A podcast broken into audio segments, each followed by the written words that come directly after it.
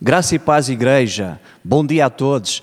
É uma alegria, é um prazer enorme nós eh, podemos nesta manhã louvar a Deus juntos, adorar a Deus, uh, ouvir a voz de Deus, uh, falar às nossas nossos corações e estamos receptivos para aquilo que Deus nesta manhã também tem para nós. Eu quero saudar a todos que estão ligados a cada uma das localizações da Reviver, desejando que Deus continue a guardar a vossa vida, que Deus continue a falar aos vossos corações e que o vosso coração possa encontrar neste tempo também de tempestade paz paz no meio da tempestade, paz no meio da, da tribulação, dos ventos contrários. A palavra de Deus diz que, mesmo nesses tempos difíceis, o Senhor é o nosso pastor e nada nos faltará. Ele vai estar conosco todos os dias, em todas as situações, em todas as circunstâncias.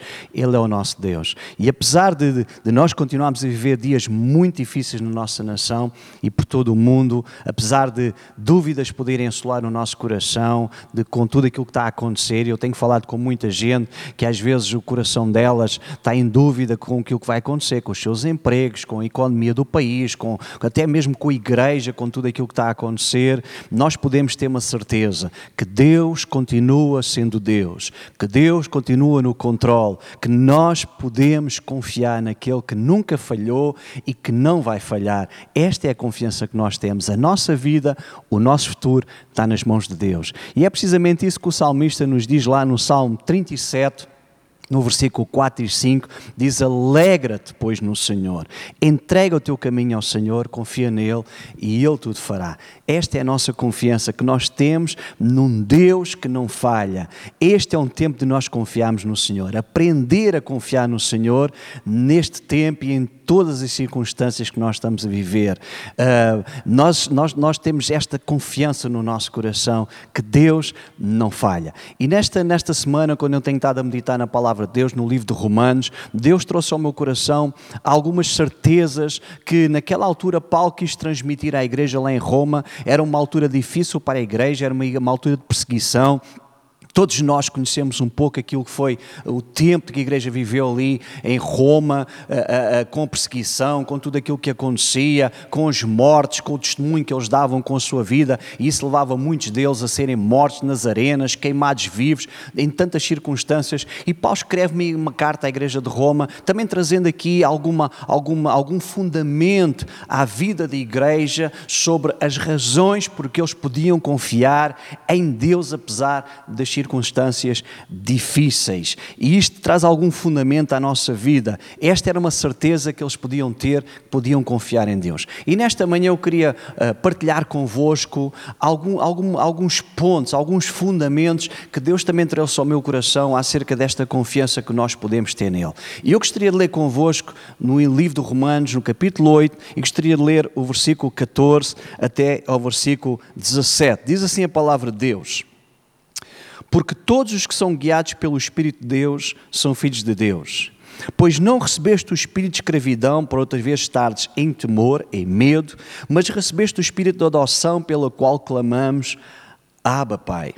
O mesmo Espírito testifica com o nosso Espírito que somos filhos de Deus. Se nós somos filhos, logo somos também herdeiros, herdeiros de Deus e co-herdeiros de Cristo, se é certo com Ele padecemos, para que também com Ele sejamos glorificados. Então, Paulo começa falando um fundamento tão importante na vida da igreja, na nossa vida, em particular na nossa relação com Deus, tem a ver com o cuidado que Deus tem com os seus filhos. Nós somos filhos de Deus. A palavra de Deus diz que o Espírito Santo de Deus testifica ao nosso espírito que nós somos filhos de Deus. Então, este é o fundamento uh, uh, número um que Paulo lança na sua carta, dizendo: Nós podemos confiar em Deus porque nós somos filhos de Deus e Deus cuida daqueles que são seus. Deus cuida daqueles que pertencem. A palavra de Deus diz que aquele que vai a Ele, ninguém o pode arrebatar nas suas mãos.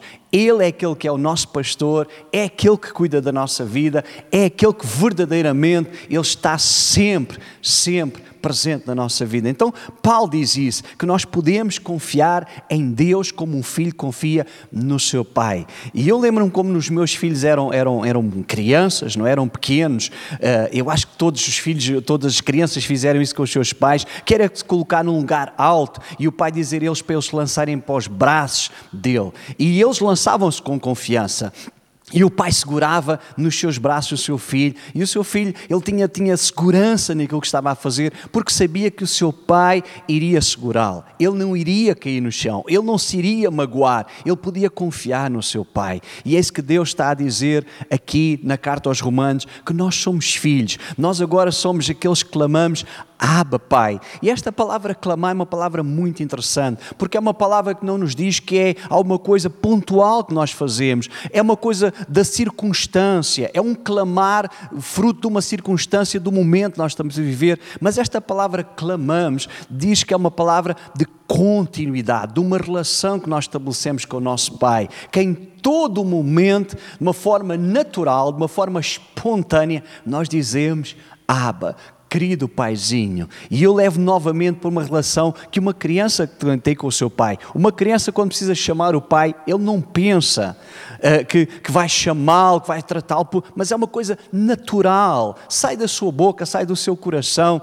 Sai do, do, do seu interior aquela espontaneidade de chamar papá, papá, querido paizinho. E é isso que a palavra de Deus nos diz que nós devemos fazer com o nosso pai, querido paizinho, o nosso pai que nós amamos. Este é um sentido de cuidado e pertença que é muito importante na nossa vida. Nós sabemos quem somos e a quem pertencemos, quem nós somos e quem Ele é, o nosso pai. Paulo dizia: quer vivamos, quer morramos, nós somos do Senhor. E há um salmo que eu gostaria de ler convosco, alguns versículos, que também tem falado muito ao meu coração. O salmo 94 diz assim: Pois o Senhor nunca abandonará o seu povo, nem deixará os seus escolhidos à sua própria sorte, porque eles são a sua herança. Eles são a sua herança. E mais adiante diz assim a palavra de Deus: quando eu gritei socorro, estou caindo. O teu amor cuidadoso e leal, Senhor, me segurou e me pôs em pé. Quando a minha mente está cheia de dúvidas e preocupações, e este é um tempo que nós estamos a viver de algumas preocupações, mas o salmista dizia: quando o meu coração está cheio, a minha mente está cheia de dúvidas e preocupações, tu me consolas e enche o meu ser de alegria. Para mim há uma fortaleza segura, uma rocha firme onde me esconde, que é o Senhor, o meu Deus, o meu Pai de amor. Esta é a nossa rocha segura. Sabe, esta ansiedade, esta preocupação tem sido algo que nós temos muitas vezes fruto das notícias, fruto de toda esta conjuntura que nós estamos a viver. Nós muitas vezes tem, temos, temos deixado que isso, que isso venha à nossa mente, ao nosso coração. Esta ansiedade, esta preocupação. E eu estava a lembrar de um versículo lá em Provérbios, capítulo 12, versículo 25, diz assim: Esta é a tradução da Bíblia, a mensagem, e é uma tradução que exemplifica muito aquilo que Deus quer falar às nossas nossas vidas, que Deus quer transmitir, que o Espírito Santo quer transmitir às nossas vidas. Diz assim: a preocupação e a ansiedade deprimem. A preocupação, ouça bem, a preocupação e a ansiedade deprimem. Mas uma palavra de apoio traz ânimo. A preocupação, a preocupação da nossa mente, aquilo que nós colocamos na nossa mente antes de ainda estar a acontecer que é que a palavra de Deus diz? Diz que isso traz ansiedade. E o que é que é ansiedade? Ansiedade é a preocupação dos nossos sentimentos e das emoções. Por isso é que a palavra de Deus diz: assim como o homem pensa, ele é. E quando nós ocupamos a nossa mente antecipadamente com alguma coisa que ainda não aconteceu, mas nós pensamos poderá acontecer, e nestes tempos eu tenho falado com tanta gente que muitas vezes me transmite isso. Ainda não aconteceu, mas eles já estão a pensar que pode acontecer. E o que é que isso vai fazer à vida deles? Ele vai, ele vai fazer com que os seus sentimentos e as suas emoções comecem a ser uma, uma, uma, uma resposta, comecem a ser uma consequência daquilo que eles estão a pensar, um resultado daquilo aquilo que eles estão a pensar. Isso vai trazer o que é à vida deles? Depressão. Depressão. E é muito interessante que a palavra depressão tem um significado que é estar abaixo do normal, deitar abaixo, levar para baixo. E deixe-me dizer nesta manhã, como filhos de Deus, como filhas de Deus, como povo de Deus, como aqueles que se chamam filhos e filhas de Deus, tratam Deus como o Pai de amor, o seu Pai querido. Deixe-me dizer nesta manhã aquilo que a palavra de Deus diz: o homem está projetado para viver para cima e não para baixo. A palavra de Deus diz para nós olharmos para cima, buscarmos as coisas que são de cima, pensar nas coisas que são de cima, colocar os olhos naquilo que está acima de todas as coisas. A palavra de Deus nos diz lá em Mateus capítulo 6, pelo menos quatro vezes: não andeis ansiosos. Se o nosso Pai Celestial cuida das aves do céu, se o nosso Pai Celestial cuida dos lírios dos vales, muito mais cuidará da nossa vida. Paulo, escrevendo lá a igreja lá eh, em Filipos, quando ele estava preso, ele dizia assim: Não andeis ansiosos com coisa alguma, mas que a vossa ansiedade seja colocada diante de Deus. Deus vai cuidar da vossa vida. Deus vai cuidar da vossa vida. Lançai sobre Ele toda a vossa ansiedade, porque Ele tem cuidado de nós. Ele é o nosso Pai. Este é o fundamento que Paulo lança aqui na carta aos Romanos Romanos, dizendo: não se esqueçam, nós somos filhos, não há mais temor, nós não somos mais escravos, nós somos filhos, nós somos herdeiros de Deus, co-herdeiros com Cristo, nós clamamos: Abba, Pai, Querido Paizinho, este é um fundamento fantástico que Paulo, nesta manhã, traz até à nossa vida, que a palavra de Deus traz à nossa vida, que o Espírito Santo traz à nossa vida, que Deus traz à nossa vida, que eu gostaria de trazer à nossa vida. Nós somos filhos de Deus e Deus tem um compromisso com os seus filhos de cuidar Deus, esta é a palavra, Deus cuida de nós. A segunda, o segundo princípio que eu gostaria de falar está aqui no versículo 26 e 27. Diz assim: da mesma maneira, também o Espírito ajuda as nossas fraquezas. Não sabemos o que havemos de pedir como convém, mas o mesmo Espírito intercede por nós com os gemidos inexprimíveis. Aquele que examina os corações sabe qual é a intenção do Espírito, por segundo a vontade de Deus, intercede pelos santos. Esta é outra certeza que nós podemos ter neste momento da nossa vida e que isto traz confiança à nossa vida: é que Deus nos conhece. Ele conhece as nossas fraquezas, Ele conhece as limitações. E este versículo não fala somente das nossas limitações, mas Deus vai muito mais profundo. Ele diz que conhece as nossas fraquezas e mais, examina os nossos corações. E sabe, um Deus que nos conhece da forma como o nosso Deus nos conhece, conhece a nossa estrutura e mesmo assim Ele diz que está connosco, é um Deus que merece toda a nossa confiança. Apesar de Deus conhecer a nossa estrutura na perfeição, Ele sabe que nós falhamos, Ele sabe que nós duvidamos, Ele sabe que muitas vezes nós colocamos em causa o nosso futuro, aquilo que está a acontecer, se Deus está no controle, mas mesmo assim Deus diz: vocês podem confiar, Ele é presente. E a palavra de Deus diz aqui que o Espírito Santo que habita em nós intercede por nós. E isto me leva a pensar mais duas coisas. A primeira é que Deus não é um Deus distante. O Espírito Santo de Deus habita em nós. Nós somos o templo do Espírito Santo. Nós somos a morada de Deus. Então a palavra de Deus diz que Ele não está distante. No Salmo 145, versículo 18 diz: Perto está o Senhor de todos aqueles que invocam o seu nome.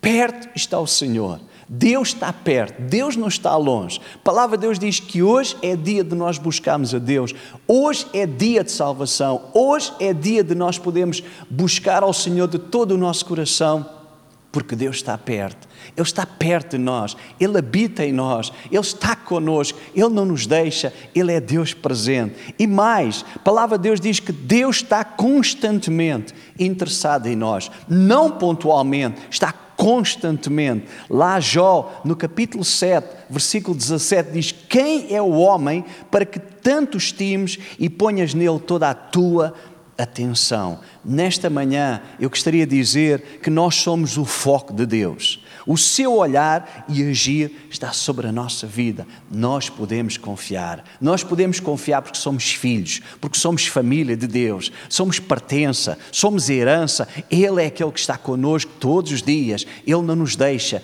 Podemos confiar porque Ele conhece a nossa estrutura e Ele está a trabalhar na nossa vida de uma forma fantástica. No versículo 28, até o versículo 31, até o versículo 30, diz assim: Sabemos que todas as coisas concorrem para o bem daqueles que amam Deus, daqueles que são chamados segundo o seu propósito.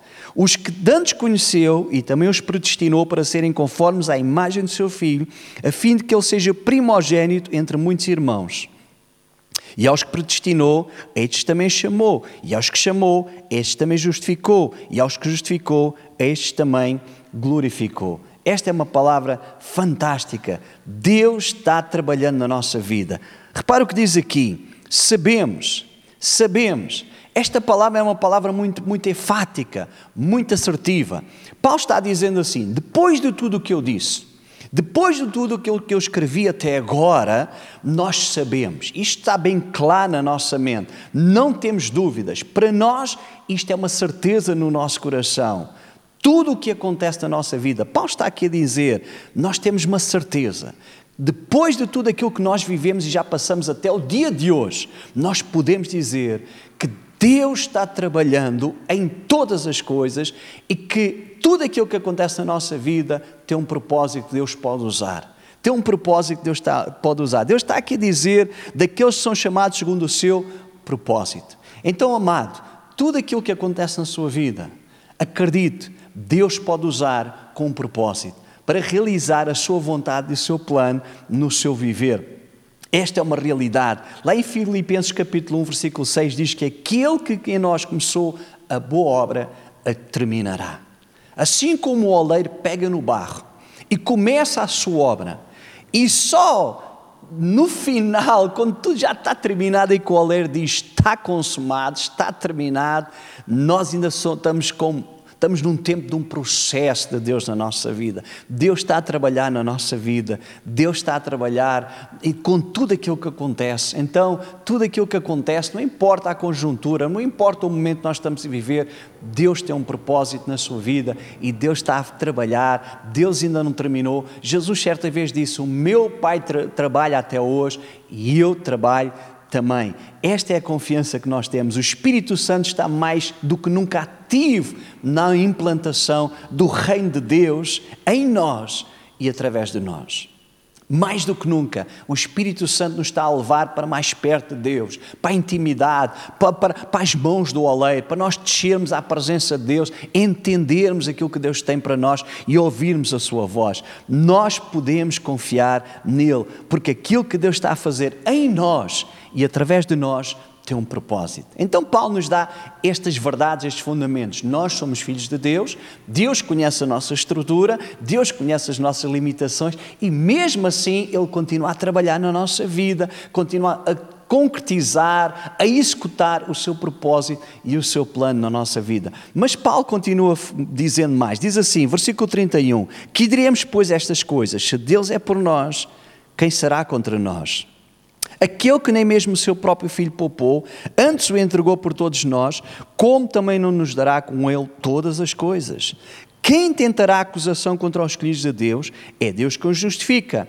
Quem os condenará? Pois é Cristo quem morreu, ou antes quem ressurgiu dentre os mortos, o qual lá está à direita de Deus e também intercede por nós. Quem nos separará do amor de Cristo? A tribulação, a angústia, ou perseguição, ou fome, ou nudez, ou perigo, ou espada, como está escrito, por amor de ti, somos entregues à morte o dia todo, somos, fomos considerados como ovelhas para o matador.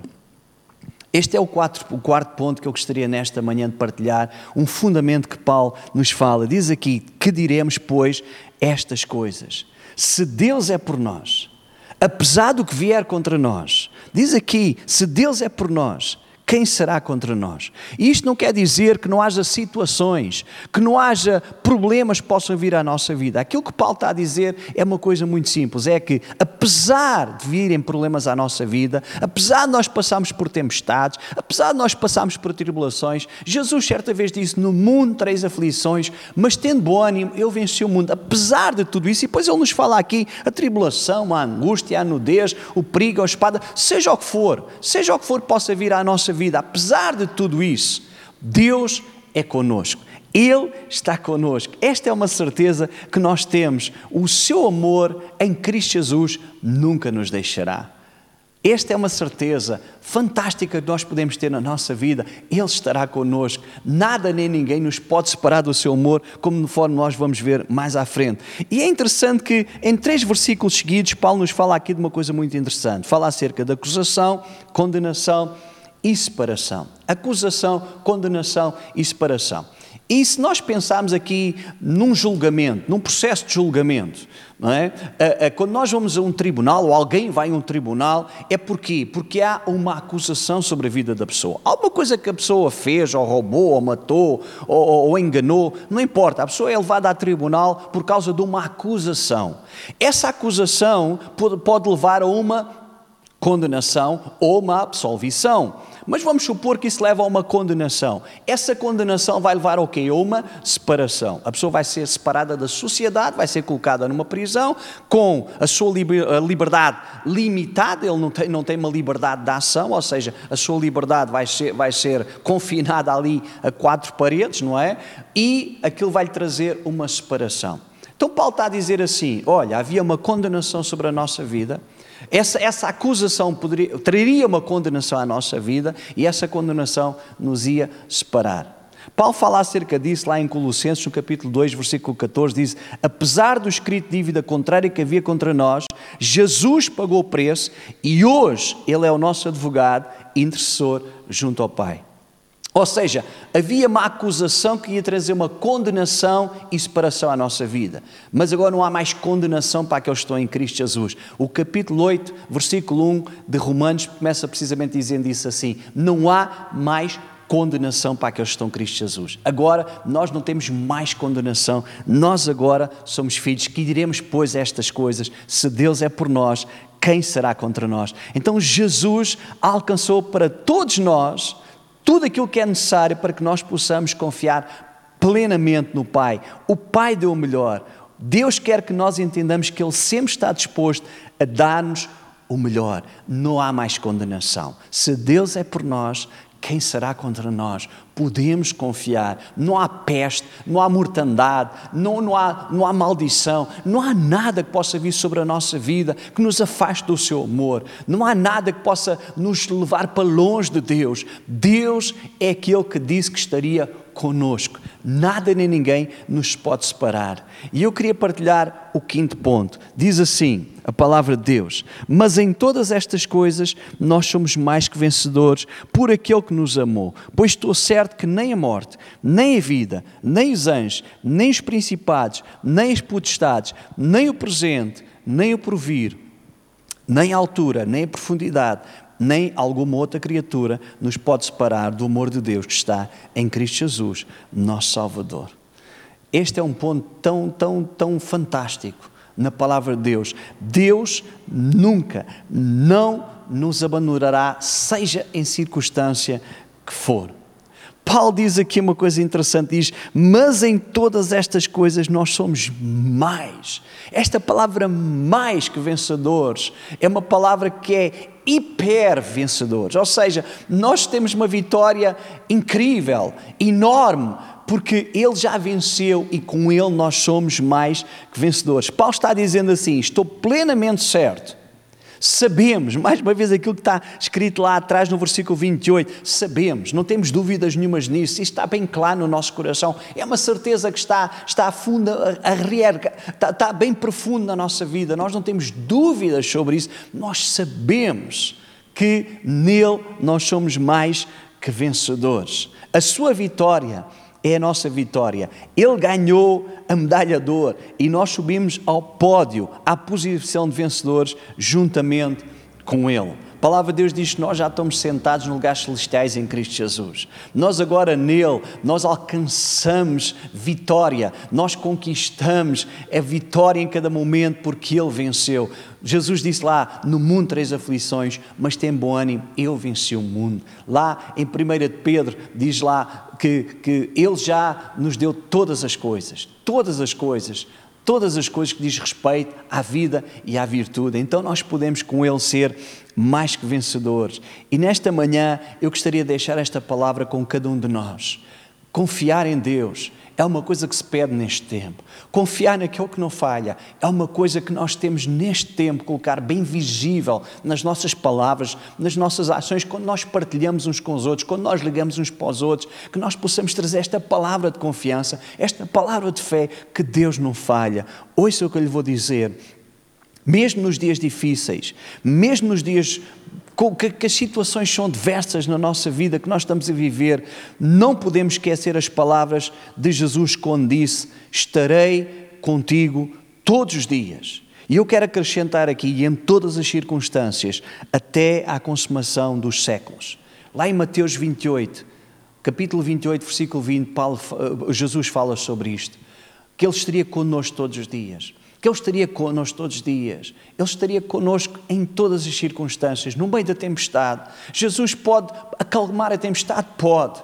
Mas mesmo que Ele não acalme a tempestade, Ele diz: Eu posso acalmar o teu coração no meio da tempestade. Eu posso trazer paz ao teu coração no meio da tempestade. Porque se eu estiver contigo, seguramente nós vamos passar para outra banda, nós vamos alcançar o objetivo, nós vamos alcançar o propósito. A tua vida está nas mãos de Deus, a tua vida está nas mãos daquele que prometeu não te deixar, não desamparará, não, desamparará, não, não desamparará. Esta é a segurança, é a certeza que nós temos.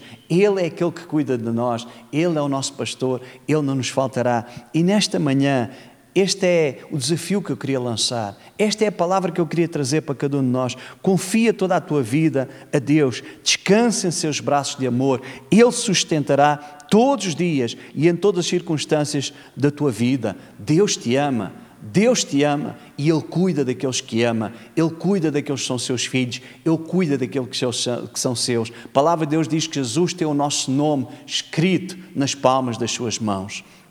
Nós somos como a menina do seu olho.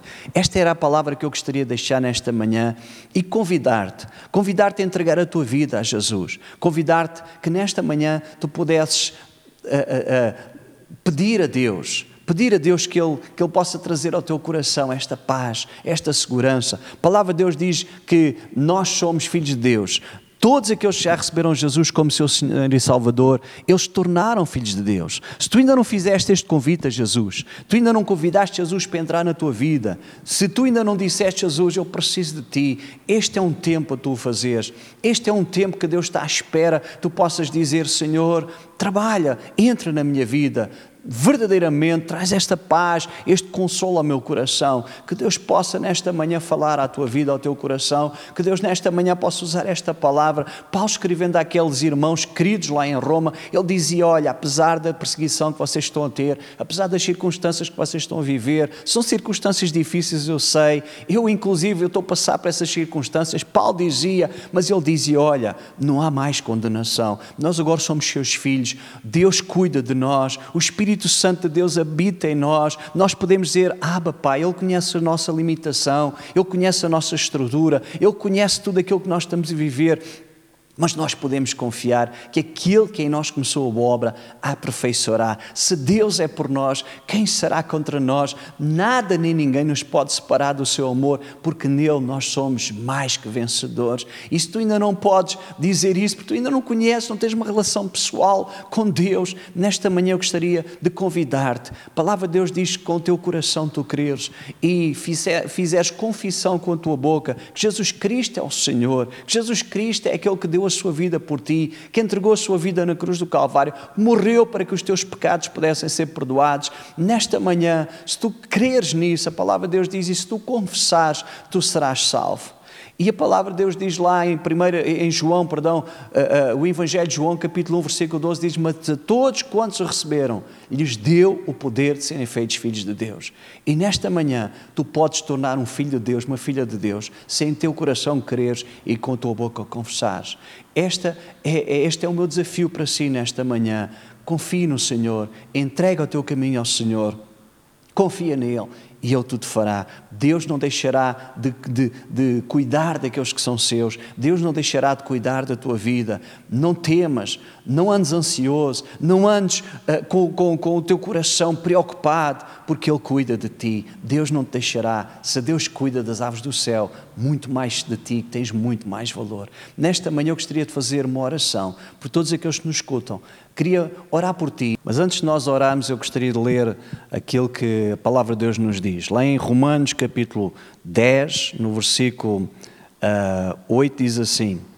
No versículo 9, vamos ler o versículo 9. Se com tua boca confessares a Jesus como Senhor e em teu coração creres que Deus o ressuscitou dentre os mortos, serás salvo.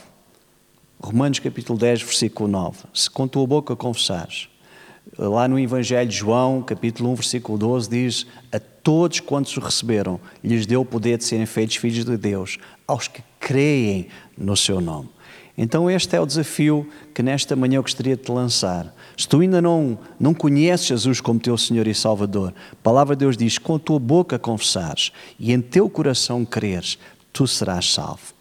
E este é, é, é, é, um, é um desejo que Deus tem, é, é, o, é o desejo que o coração de Deus tem para a tua vida, que no dia de hoje tu possas ter um encontro com Ele, um encontro que verdadeiramente vai transformar todo o teu viver, vai transformar a tua vida de uma forma fantástica e incrível. Tu vais entender o quanto Deus te ama de uma forma maravilhosa. E eu gostaria de fazer uma oração contigo antes de nós terminarmos. Gostaria que, se tu nesta manhã queres convidar Jesus para entrar na tua vida, pudesses repetir estas palavras comigo. Senhor Jesus, nesta manhã, eu reconheço que estou longe de ti. E eu gostaria de convidar-te a entrar na minha vida. Quero pedir perdão pelos meus pecados. Quero aceitar-te como meu Senhor e meu Salvador. Entra na minha vida, traz paz ao meu coração.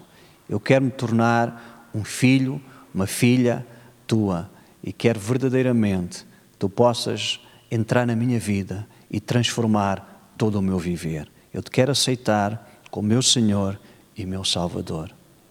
Em teu nome, em nome de Jesus. Amém.